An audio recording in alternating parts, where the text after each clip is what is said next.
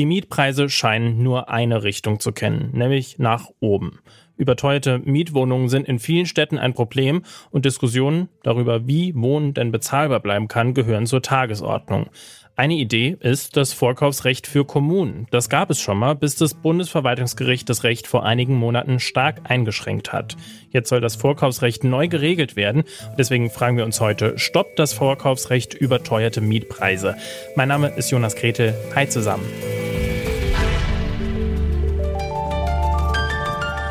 Zurück zum Thema.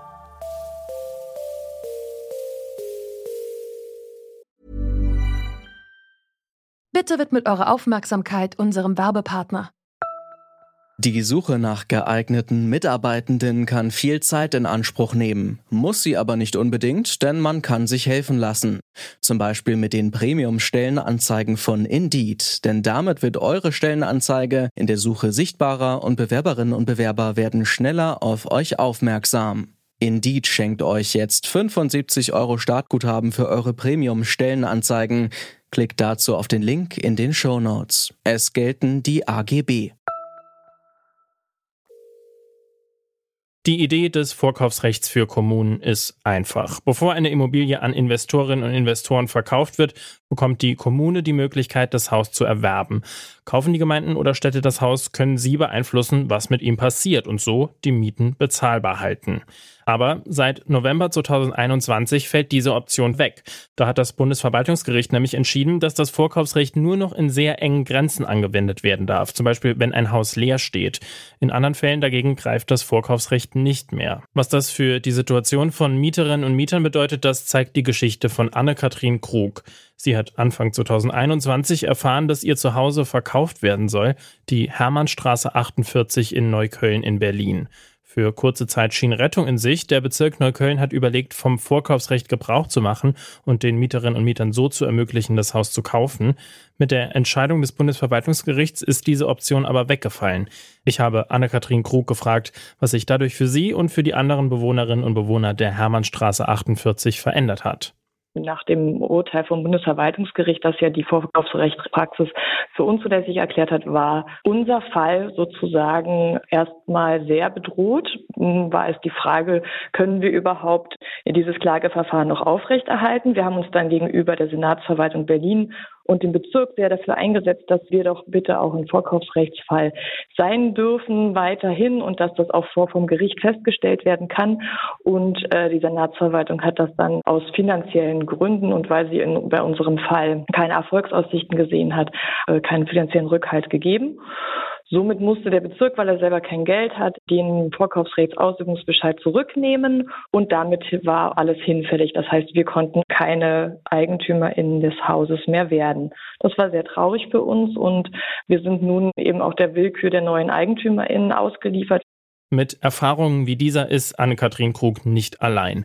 Mieterinnen und Mieter haben mit dem Urteil zu kämpfen. Investorinnen und Investoren dagegen war das Vorkaufsrecht schon lange ein Dorn im Auge. Ich habe die Vorsitzende der Region Ost des Zentralen Immobilienausschusses Stephanie French gefragt, was sie den Menschen sagt, die Angst vor steigenden Mieten und Gentrifizierung haben. Ich kann die Angst natürlich unheimlich gut nachvollziehen. Ich lebe seit 25 Jahren in Berlin und äh, die Entwicklung dieser Stadt äh, ist ab einem bestimmten Zeitpunkt schon sehr, sehr schnell vonstatten gegangen. Aber ich äh, kann einfach jedem äh, Mieter nur empfehlen, sich ganz intensiv mit dem Mietrecht auseinanderzusetzen.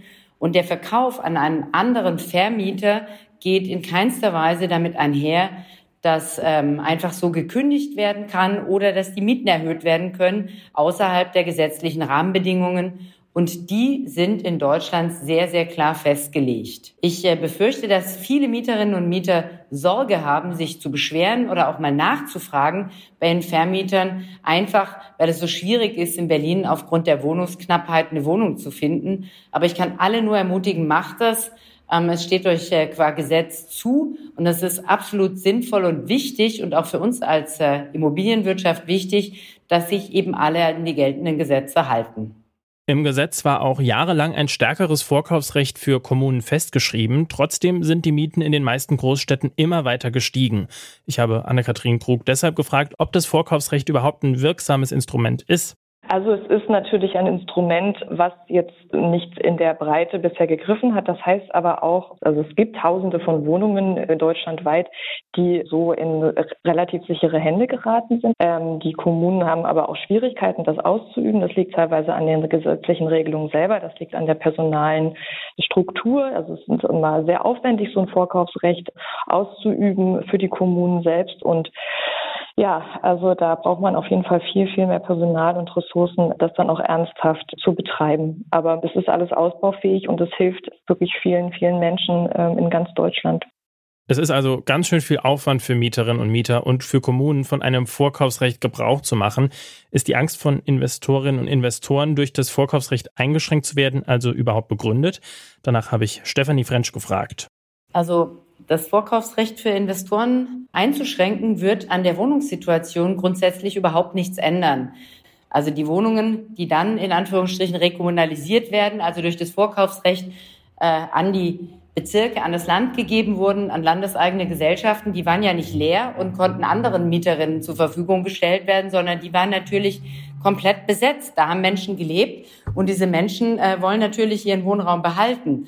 Und ähm, aufgrund der Preise, die für die Vorkaufsrechte bezahlt wurde, das sind äh, schlicht und ergreifend Verkehrswerte, ähm, sind natürlich die Mieten dann im Anschluss auch nicht gefallen, sondern die Mieten sind erhalten geblieben. Also um die Wohnraumnot ähm, zu bekämpfen, ist dies äh, kein probates Mittel.